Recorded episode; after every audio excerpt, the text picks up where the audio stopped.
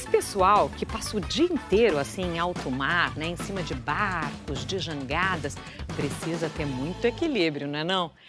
Assim como quem anda de bicicleta. Dizem que quem aprende a andar de bicicleta não esquece nunca mais. Será? O equilíbrio do corpo humano é responsável por fazer a gente ficar em pé, andar, correr e pular. Ele é resultado da ação de quatro pilares: a visão, a propriocepção, o sistema vestibular e o cerebelo. A visão nos ajuda a desviar de obstáculos. A propriocepção é o que nos ajuda a ter consciência do nosso corpo. O sistema vestibular determina sensações de movimento identifica se estamos parados, deitados ou em deslocamento.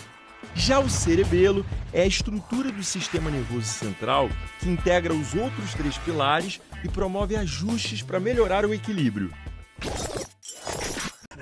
E para quem tem mais idade, né, tem dificuldade de fazer um exercício desse, tem coisas mais simples, né? Como por exemplo, com os olhos fechados, né? primeiro com os olhos abertos, movimentar a cabeça para frente e para trás, né? fazer umas 10 vezes esse movimento, para a direita e para a esquerda, também realizando isso umas 10 vezes, depois rodando a cabeça sobre o pescoço em um sentido e no olhos outro abertos. sentido, olhos abertos. Né? Depois fazer os mesmos exercícios com os olhos fechados. Né? Outros exercícios que podem ser feitos também para melhorar o equilíbrio é se apoiar numa cadeira né?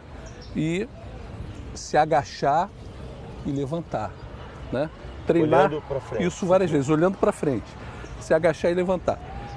Essa repetição, né, no caso, a pessoa com mais idade e até o- os mais jovens que têm um distúrbio de equilíbrio podem fazer isso acompanhado de um fisioterapeuta ou de um professor de educação física, né, para que possa orientar corretamente a postura, né, de modo a ter o melhor resultado possível.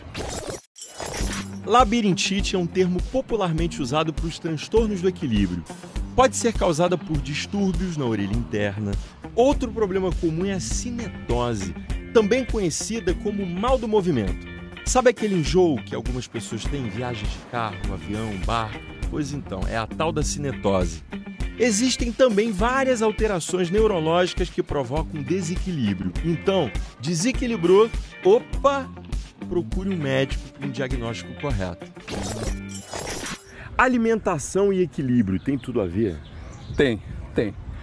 É, a gente sabe que alguns problemas labirínticos decorrem de erros alimentares e de distúrbios metabólicos. Por exemplo, glicose alta ou glicose baixa, colesterol alto, triglicerídeo alto, alterações do hormônio tiroidiano, tudo isso é passível de interferir no bom funcionamento do labirinto. O importante é isso, né? Sim, Ter consciência de que o nosso corpo é uma máquina que vai enferrujando ao longo do Sim, tempo sim. e a gente precisa cuidar dessa máquina. Sim, sim. Isso que é Principalmente manter o importante. tônus muscular, manter a massa muscular, porque todo o nosso sistema de equilíbrio está apoiado na musculatura, na percepção do corpo, né?